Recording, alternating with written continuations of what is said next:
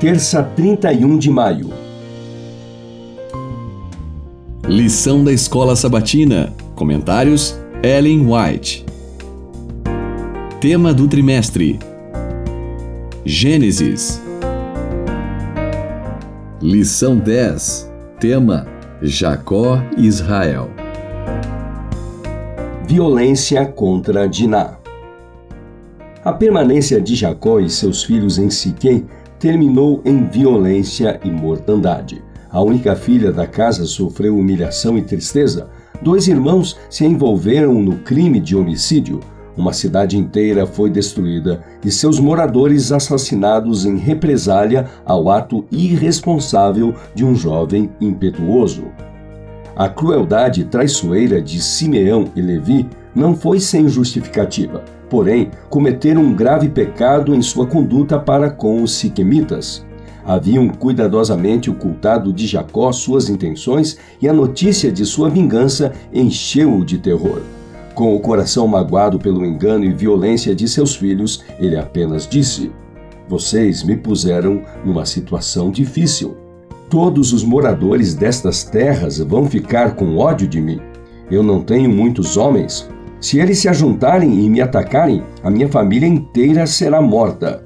Mas a dor e a aversão com que ele olhou para seu ato sanguinário são reveladas pelas palavras com que, quase 50 anos mais tarde, referiu-se àquela ação enquanto estava em seu leito de morte no Egito.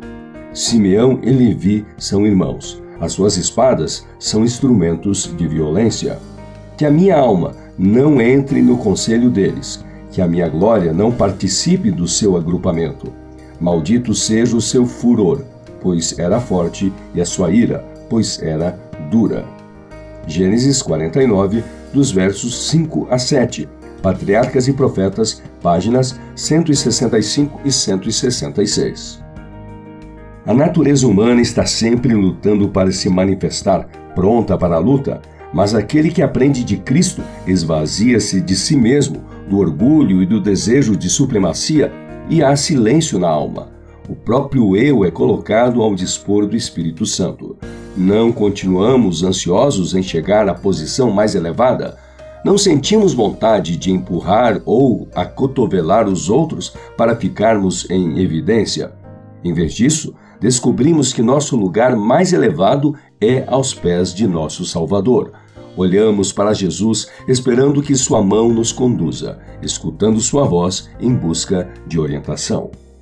Quando recebemos a Cristo em nossa vida como hóspede permanente, a paz de Deus, que excede todo entendimento, guarda nosso coração e mente em Cristo Jesus.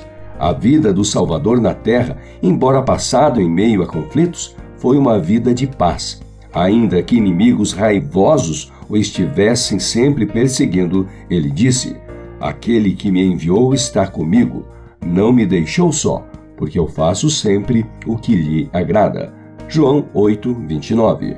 Nenhuma tempestade de ira humana ou diabólica poderia perturbar a calma daquela perfeita comunhão com Deus. Maior discurso de Cristo, página 16.